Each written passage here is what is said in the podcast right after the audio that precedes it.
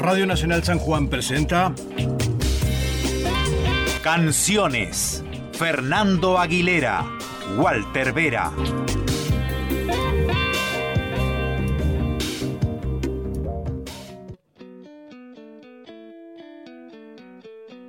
La vez pasada pensaba en momentos difíciles, en las situaciones adversas para revertir, y caí en cuenta que así como el día le gana la noche y la primavera al invierno, todo puede cambiar, todo debe cambiar. Si cada vez que llovió paró, situaciones adversas y difíciles, anda a preguntarle a los que perdieron el norte o a los que perdieron a su líder. Eso es complicado. ¿Cómo seguir? ¿Cómo será? Así fue que un 22 de diciembre de 1987, un día cualquiera y sin querer, como un gran Big Bang, comenzaba nuevas historias, nuevos caminos, nacía un mito y dándole fin a una gran historia. Hoy en Canciones, la banda de sonido de nuestra historia, seguimos buscando la salida de los avernos menemistas, perdidos, desorientados, como corderos en la noche. Las pelotas, bienvenidos.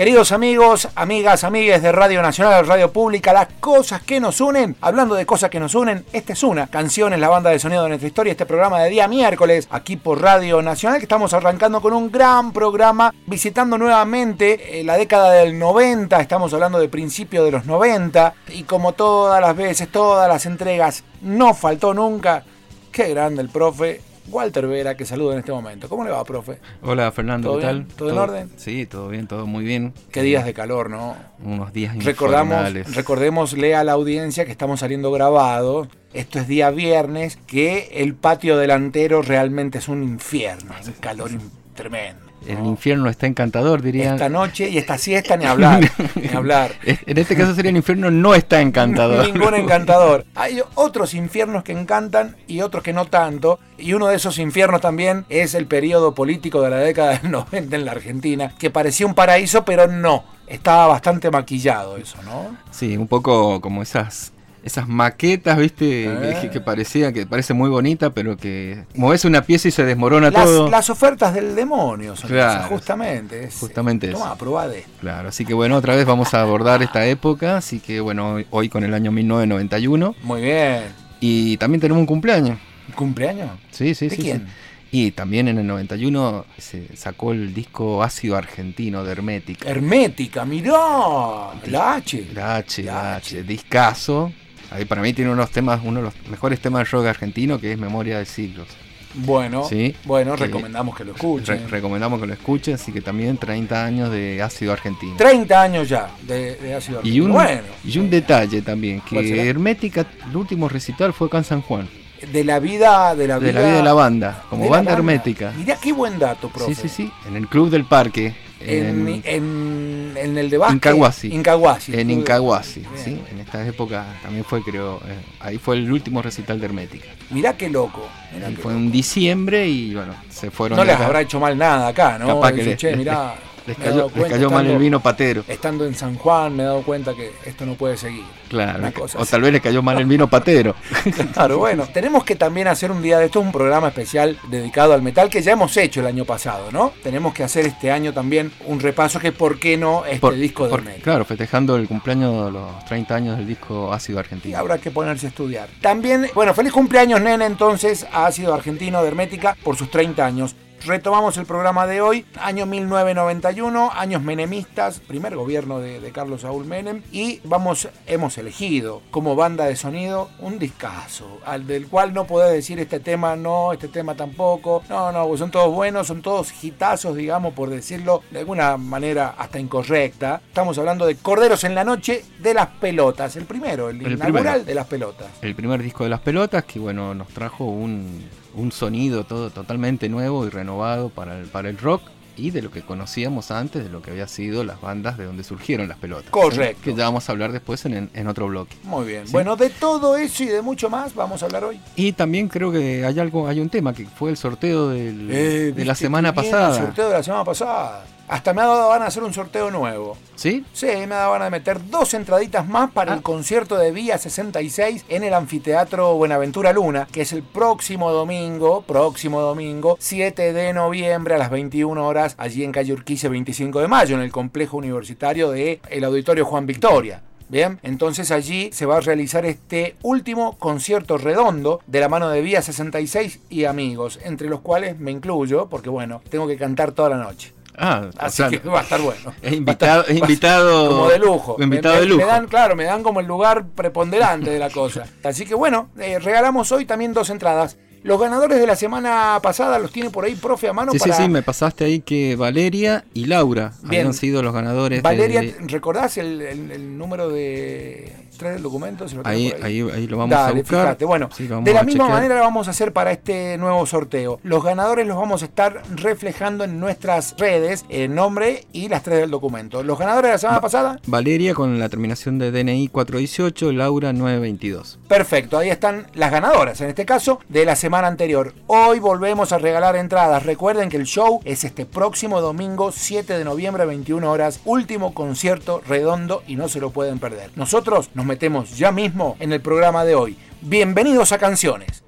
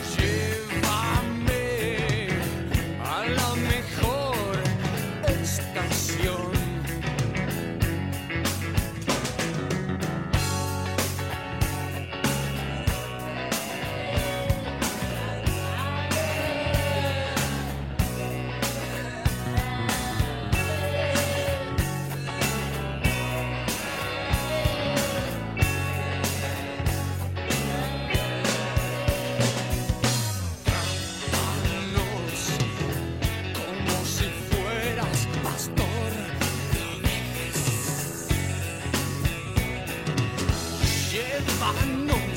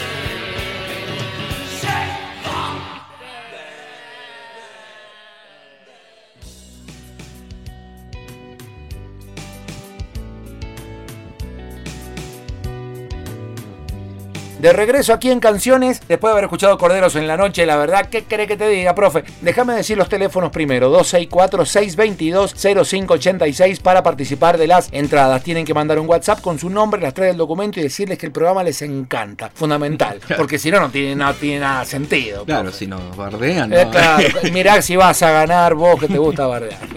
264 entonces 622 0586 es el WhatsAppero de Radio Nacional, la radio pública. Corderos en la noche. A mí me pasa algo muy particular con este disco cortito, lo hago el comentario, profe, que es como que un disco que jamás he dejado de escuchar, que es revisitado, por lo menos a mí, en sus diferentes versiones de las canciones porque han sido reeditadas en vivo y demás. Estoy escuchándolo prácticamente siempre.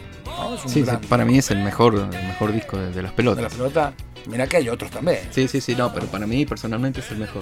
Bueno, Entonces, vamos ahora a hablar sobre qué pasaba en el 91. contame, profe, contame. Porque Bueno, me he olvidado. de Se ha algunas olvidado cosas. algunas cosas. Bueno, Mirá que en el programa pasado también hemos.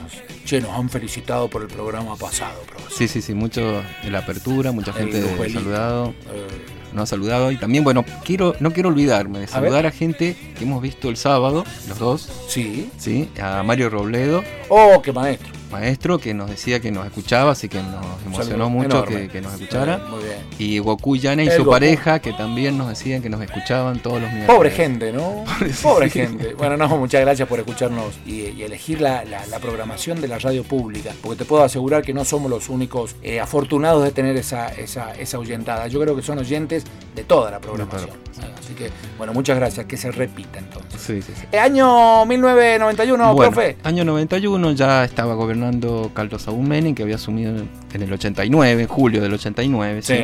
Dijimos que, bueno, el primer ministro que ponen lo pone a la empresa Bungibor, una de las principales. Directamente. Directamente, digamos, ¿sí? directamente. Luego renuncia este ministro, hay otro que muere, después también Roy muere en, la gestión y después Carlos Menem pone a una persona de su confianza de La Rioja, ¿sí? que es Herman González. Er- ah, mirá, ¿sí? lo había olvidado.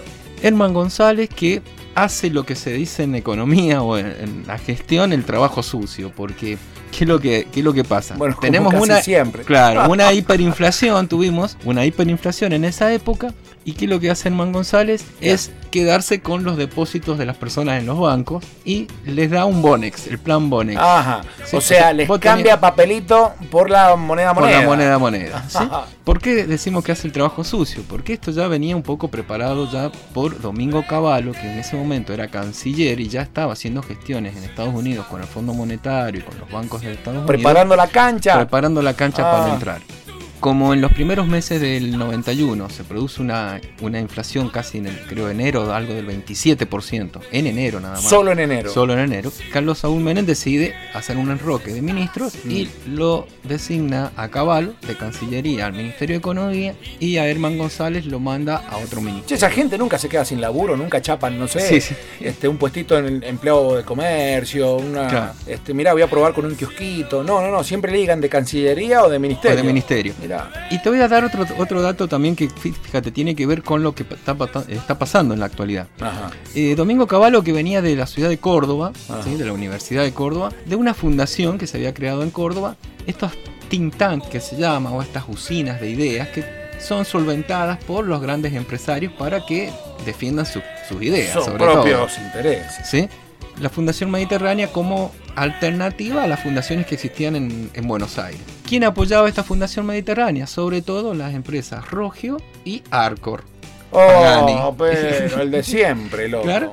Entonces, cuando asume Caballo, ya implementa directamente el plan de conver- convertibilidad que en agosto sale a través de una ley por las cuales se establece que la paridad de un peso un dólar y recién en el 92 es cuando ya pasa a hacerse, se cambia el nombre de la moneda, la apertura económica para que vengan capitales Hasta extranjeros. ese, hasta ese momento la moneda se llamaba Austral. Austral. ¿sí? Austral. La apertura económica. Pero fíjate, hay un dato que en todos los años esto de la apertura económica que hubo al gobierno menemista, hay un sector que no se, no se permitió la importación. ¿Que fue cuál?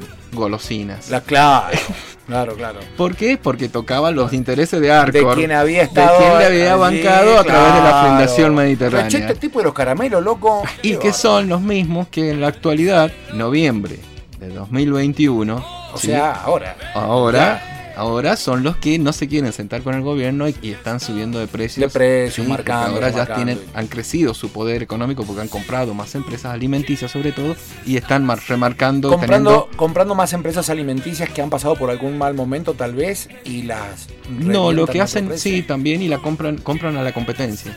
A las más chicas eso. van comprando, ¿sí? Claro, se van, el pez gordo se va comiendo a los, a los, A los pez chicos. a los chiquitos. ¿sí? O sea, ellos hacia afuera piden la libre competencia. Claro, ¿sí? pero, que no me gane. Pero, pero que no me ganen ni me compitan.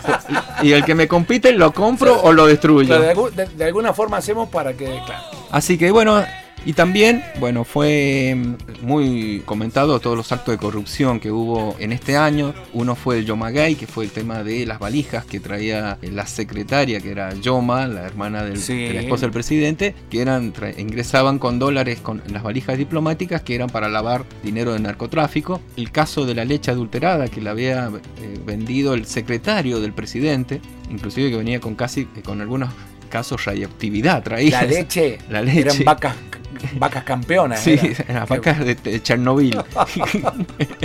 Comían pila las vacas. claro. Y lo del Yomagay, que fue lo del embajador de Estados Unidos, denuncia de que a la empresa Swift le habían pedido una coima para habilitar una importación. O sea, muchísimos casos de corrupción durante todo este año 91. Bueno, muy bien, profe, tremendo, tremendo el relato. Y, y mira que vamos hurgando y vamos encontrando más de lo mismo. Y se repiten los nombres, las mismas fórmulas. Es, es- tremendo. Bueno, muchas gracias, profe. Estamos en Canciones, la banda de sonido de nuestra historia, repasando el año 1991 junto al amadísimo disco de las pelotas Corderos en la Noche. Ya venimos. El escándalo que se desató hace unos meses cuando la justicia española acusó a la cuñada del presidente Carlos Menem, a su ex marido y a otro funcionario de lavado de dinero proveniente de la droga, se aproxima cada vez más a la figura del primer mandatario. de la corrupción y de la honestidad. Yo eh, ha- habría que tomarlo con pinza. Yo siempre cuento la anécdota. Cuando alguien va a, a la mesa de uno y entra a hablar de honestidad y entra a hablar de moral y de ética, cuando se va hay que contar los cubiertos. Canciones. La banda de sonido de nuestra historia. Muchos días quise hablar, muchas sombras hay acá.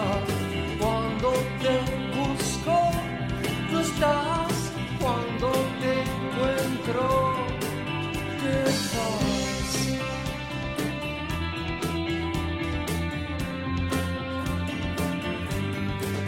Te vas.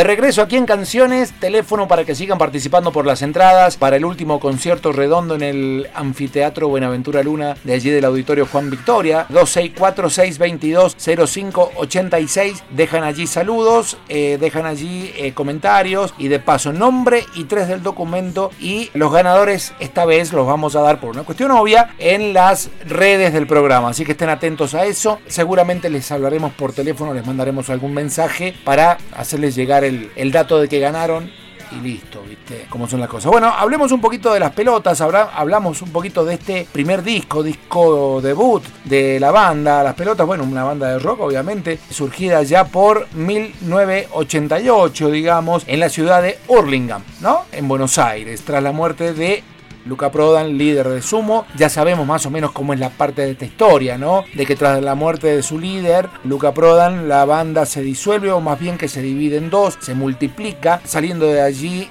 divididos por un lado y las pelotas por otro lado. Lo de divididos lo vamos a hablar en otro programa. No vamos a meter únicamente a hablar de las pelotas. La etapa post-sumo que está entre el 87 y el 88, tras la muerte de Luca, el 22 de diciembre del 87. Sus integrantes por aquel momento eran Ricardo Diego Arnedo, Roberto Petinato, eh, Superman Troglio y Germán Dafuncho, ¿no? La banda de- después de la muerte de Luca, eh, algunos eh, deciden radicarse en la, provincia de Córdoba, en el interior de, de- de la provincia de Córdoba. El resto de la banda se queda como conformando, seguir con lo de Sumo, ensayando inclusive, pero bueno, no prospera se vuelven a reunir nuevamente, se vuelve a separar allí. Es toda una, una cosa muy dinámica la que se da para la aparición de estos, de, las pelotas y de divididos, ¿no? En definitiva, el primer disco de la banda de Dafuncho, llamémoslo de esa manera, eh, Corderos en la Noche, se da allá por el 90, ¿es así, profe? 91. 91, 91, que claro. es el, o sea, principios de enero del 91. Por eso en algunos,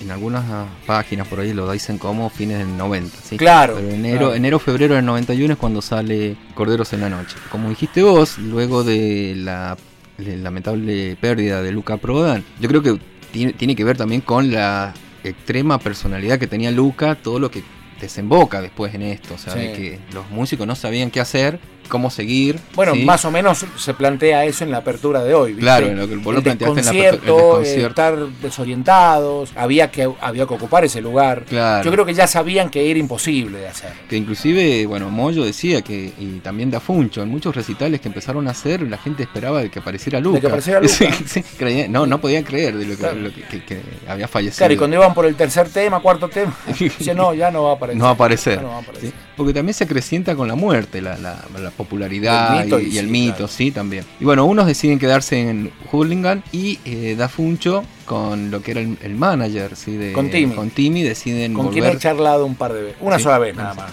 deciden radicarse en Nono, en Córdoba, Sí. lugar que es paradisiaco, es hermoso. Tuve la oportunidad de ir y buscar. Buscaba la casa de de Timmy y de Claro. Funcho, pero los lugareños no son muy propicios a dar de información. Ah, mirá, la tienen bastante clara. sí, sí, sí, Eh, porque a mí me preguntaron una vez, ¿conocés? No, no, no, no. No, no.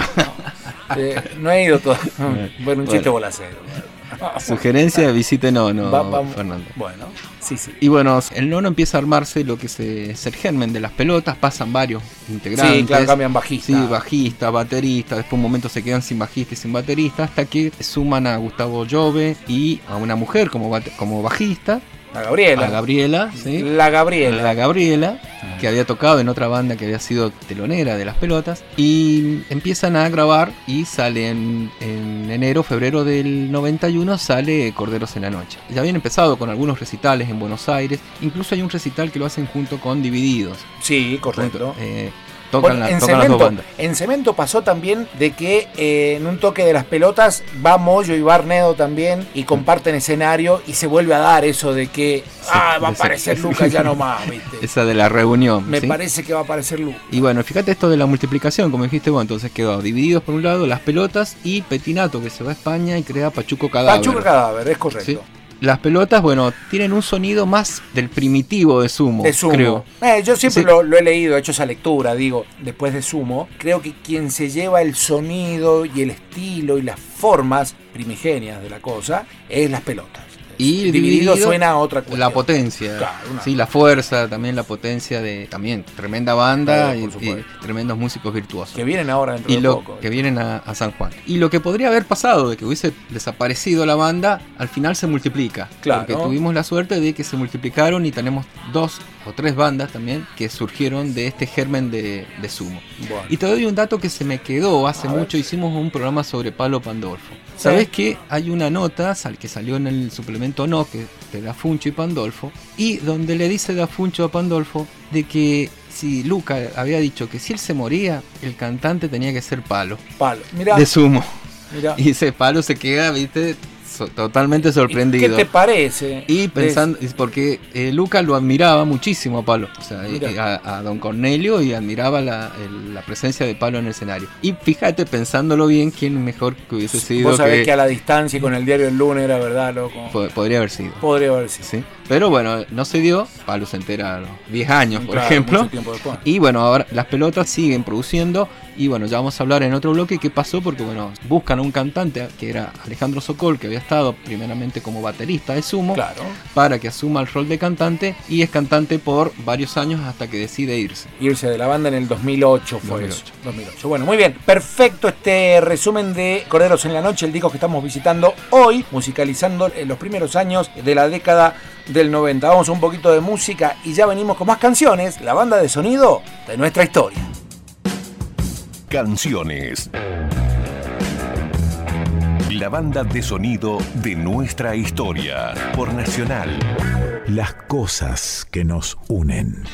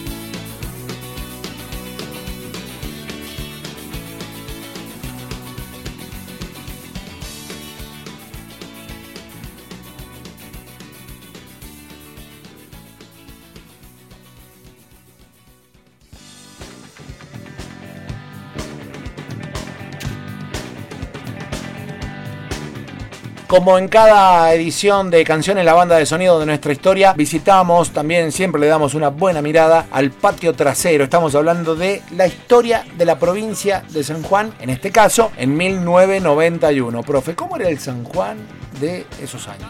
Bueno, en el 91 se da lo que es la elección del gobernador. Correcto.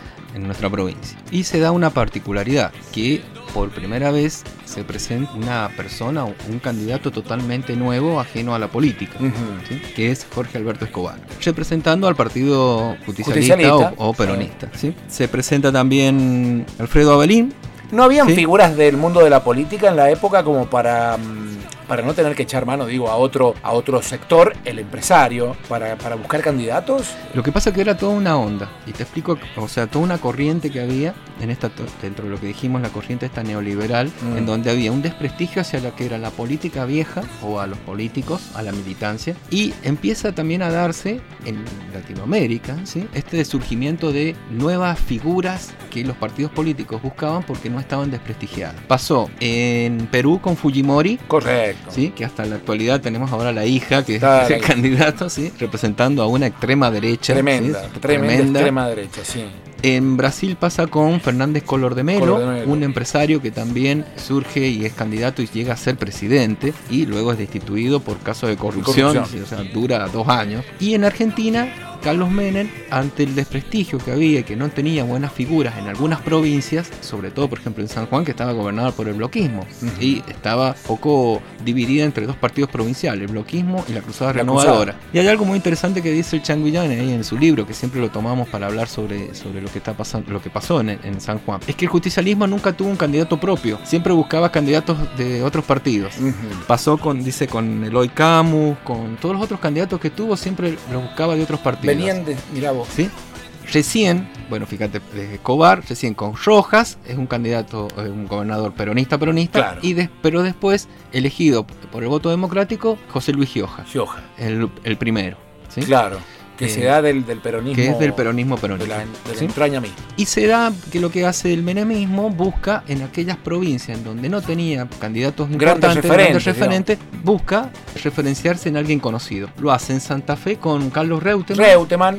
lo hace después en bueno, al tiempo lo hace en Buenos Aires con Scioli, Sí. ¿sí? lo hace en Tucumán con Palito Ortega Claro, mirá, mirá dónde iban a y, y en San Juan, que era una provincia que siempre le había sido reacia al Adversa al peronismo, peronismo. adversa al peronismo, entre Eduardo Menem y César Gioja surgen o fomentan la candidatura de Jorge Escobar. Escobar. ¿sí? Un extrapartidario, un empresario, ¿sí? de, dueño de una concesionaria de autos, que tampoco era un empresario que tenía una fábrica, sino Claro. que era, un- era un vendedor, Vendía- era un comerciante. Vendían bien muchos autos, Claro. pero no era fabricante. Pero no era fabricante, ¿sí? O sea, y no representaba tampoco al sector vitivinícola, que es un sector claro, era, importante. era de otro palo. Era, era de otro palo, Ah. ¿sí? Pero se da este de que es la figura, ¿viste? Porque había la creencia de que había que buscar un empresario o un empresario ganador y que si era un empresario como administraba bien en la parte privada, también lo puede hacer bien en la parte pública. Que ya lo hemos escuchado de, de otra gente eso. Claro. Sí. y como está totalmente comprobado, no es así. No, es- no es No así. es así. No es No. lo mismo manejar una empresa que manejar un Estado. Un Estado. O sea, en el Estado confluyen muchos más intereses, una estructura mucho más grande, Más amplia. ¿sí? Y muestra que el fracaso de que, bueno, Escobar, dijimos el otro día que es destituido por un caso de corrupción, luego restituido a la gobernación y termina en el 99 perdiendo con Jorge Evelyn y olvidado totalmente, de la película, de la película, se entiende a mí, de la política. Sí, y de la y película. de la película, y de la película. y con la provincia contar. totalmente endeudada. Con, Ya sé, con- dónde, yo sé dónde ir a buscarlo, ¿eh? Sabemos ahí por la Libertador. Tengo, tengo una anécdota fantástica. Voy a la casa de una, de una persona que te- tenía que entregarle una, un sobre con papeles y demás, de una, de una compra-venta. Y mm, es un edificio moderno, pero sin ascensor, porque son pocos pisos, son planta baja, primero y segundo. Y donde iba yo era el, al, al segundo. Y mientras subía por la escalera, viste que cuando uno sube por la escalera tiene la idea de mirar para abajo para, para pisar bien, viste, para no meter la gama en un lugar que no. Y veo que alguien bajaba y levanto la mirada, el mismísimo El mismísimo. Jorge Escobar. Jorge Él- Escobar. ahí estaba. Como si hubiese visto a Luzbelito. Eh, le digo, pero Dios mío, claro, pensé que estaba pagando una, me estaban haciendo una purga, algo, ¿viste? De, algún pecado cometido, ¿viste? Pero no, no, no, era el, ¿cómo le va? Me dice, hola, ¿cómo le va? Escobar? Y pasé nomás, bueno. Anécdota, Bueno. yo lo tenía, eh, digo, ¿por qué cuento esto? Porque lo, lo había perdido de vista totalmente, porque se, se desapareció. Se desapareció, desapareció. O sea, sí, sí lo puede encontrar en su shopping, ahí porque ¿Qué, administra, vaya- vaya al administra- shopping? sí, sí, sí, es el administrador del shopping y Es siempre anda de poco vigilando. shopping yo, la verdad. Este- no es de shopping. No, Claro. no, ni de las hamburguesas que venden ahí tampoco. Tampoco, sí, yo una- tampoco. Tampoco. No es para mí. en, Ni- eso, en eso coincidimos. Y vos sabés que mis hijos me han acompañado en esa idea del no. Tampoco les copa eso de, oh, la marca, la marca, vamos, que ahí. ¿Cómo, se, cómo es que las venden? Eh, cuarto, cuarto de libra. Cuarto de libra. Cuarto de libra. Sí. Bueno, ya te da cuarto de libra. bueno, muy bien. Y bueno, para, bueno, pero para, Para- que para Escobar, para que llegue Escobar había pasado también de que el bloquismo había quedado muy desprestigiado Mm. porque había expulsado a dos mujeres de, de la Cámara de Diputados y después destituye la Corte de Justicia el bloquismo, ¿sí? Porque la Corte de Justicia le da razón a estas diputadas que habían sacado el bloquismo y destituye la Corte. Todo esto ya era, viste, ya mucho para la, para la población sanjuanina diciendo, o sea, se mostraba como que el bloquismo era como un feudo, claro. estos había en la imagen en los 90 el feudo que como había pasado también en Catamarca, en La Rioja, también en San Juan. Bueno, muy bien. Buen bloque sanjuanino, bien, eh, buen bloque local. Es, eh, a mí me gusta mucho esto de, de revisitar la historia y me gusta mucho ir a la historia de San Juan porque, bueno, eh, volver a, a revivir tiempos que han sido nuestros, ¿no? Claro. Porque no, no hablamos de tiempos inmemoriales. ¿no? Así que bueno, perfecto. Estamos en canciones, la banda de sonido de nuestra historia. Vamos a escuchar una gran canción de las pelotas, Shine.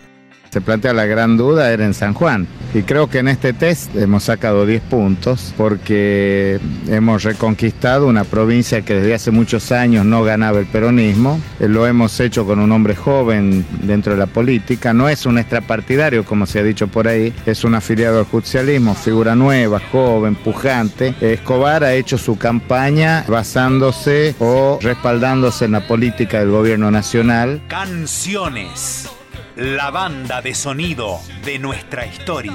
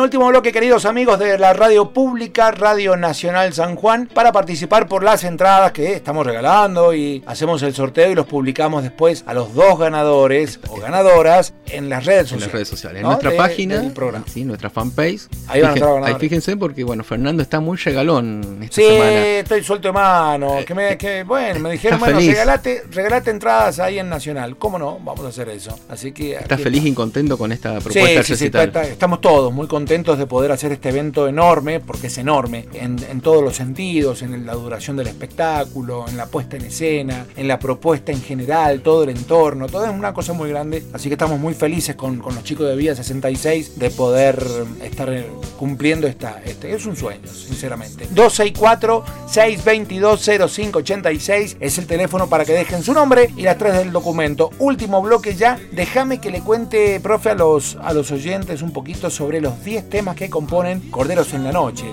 Abre el homónimo, Corderos en la Noche, La Vaca y el Bife, que es el que dice, ¡Ah! Verdinangus, lo ubican, ¿no? Movete, temazo, movete. Bombachita Rosa, que lo hemos escuchado hace un ratito. Levanta Polleras, Shine, que lo acabamos de escuchar. Sin hilo, temazo. 20 minutos, muchos mitos, Nunca me des la espalda. No, es tremendo. es un disco tremendo, no, no tiene desperdicio. Así que esas son las 10 canciones que componen este primer disco debut de eh, Las Pelotas. Bueno, también recordamos, Movete contaba Dafuncho y Timmy de que era un poco una canción que le habían dedicado a Luca, porque bueno, cuando lo encuentran muerto en su habitación, dice que era fueron y le decían movete, Movete, o sea, movete. despertate, levantate, no, o sea, no podían creer de que, que estaba muerto. Claro. ¿sí? Si ustedes ven- después interpretan bien la letra, van a ver qué se trata. Y el tema de Cordero en la Noche creo que también refleja, y lo vamos a relacionar con lo que estaba pasando en la sociedad en ese momento. Es tal ¿sí? cual. de que un poco estábamos siendo llevados como corderitos hacia el degolladero. No, tal cual, a la Sí. manga, como en el matadero, Como, claro. el, mata- como el matadero, sí. Creo que tiene que ver con eso, la visión de Dafuncho de estos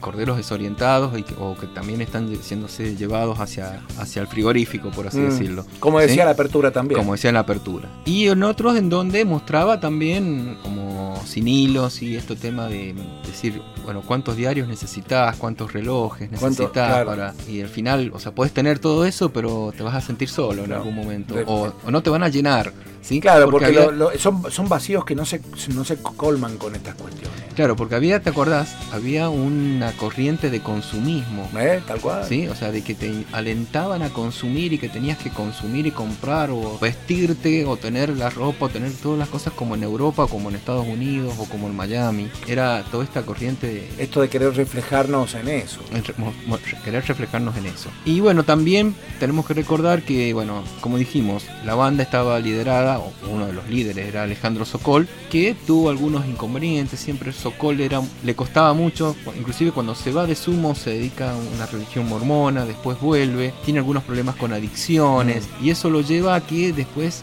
tiene que abandonar la banda, ¿sí? Claro, O en el año 2008 deja, deja las pelotas. y en enero del 2009, llegando a Río Cuarto, creo que fue, Sí. en colectivo, sufre un paro cardíaco y fallece. Y fallece en el lugar. Sí, que bueno, todos los que somos fan de la pelota, somos fan de Sokol, fue un día bastante triste. Fue para muy, nosotros. muy duro, sí. Sí. Yo tuve oportunidad también de hablar y tengo una anécdota muy, muy linda con él. Creo que se puede contar. Compartíamos escenario en el Mocoró, en el Club Julio Mocoró de acá de San Juan. Roxana Porcherana, banda eh, telonera. Eh, las pelotas cerraba y venía por primera vez a la provincia. De hecho, tocaban con nuestros propios equipamientos, ¿no? Con batería, equipos nuestros, todo. Y mm, teníamos en nuestro playlist una versión de La Rubia Tarada y no nos animábamos a tocarla delante de ellos, hay que ser tonto. Entonces, ¿y por qué no pedimos permiso primero? Entonces lo encaro, lo encaro a, a Sokol eh, cuando hacíamos el cambio de, de banda para la prueba de sonido y le digo, che, Bocha, le digo una, una, una preguntita, le digo, vos sabés que en la lista tenemos una versión nuestra de La Rubia Tarada, ¿la podemos tocar? Y me respondió de esta manera, toque lo que se le cante en los huevos.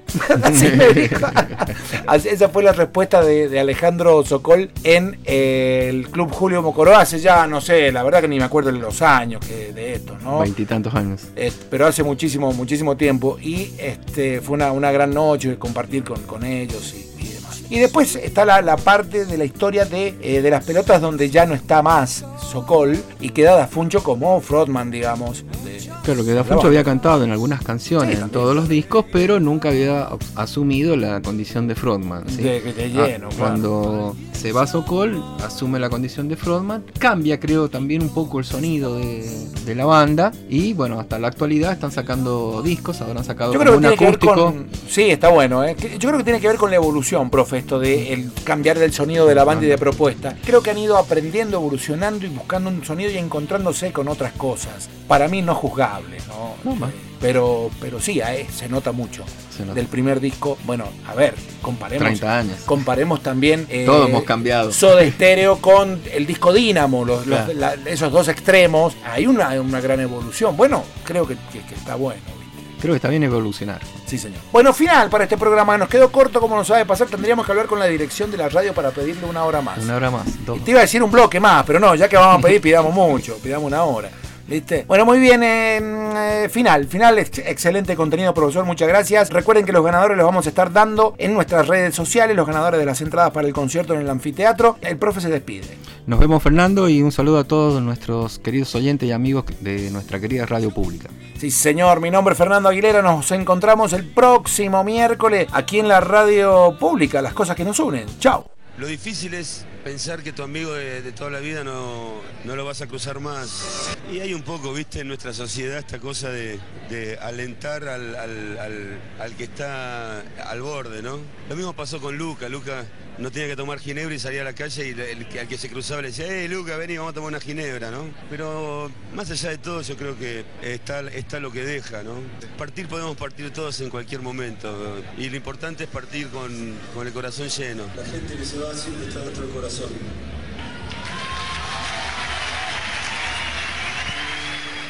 Canciones. La banda de sonido de nuestra historia.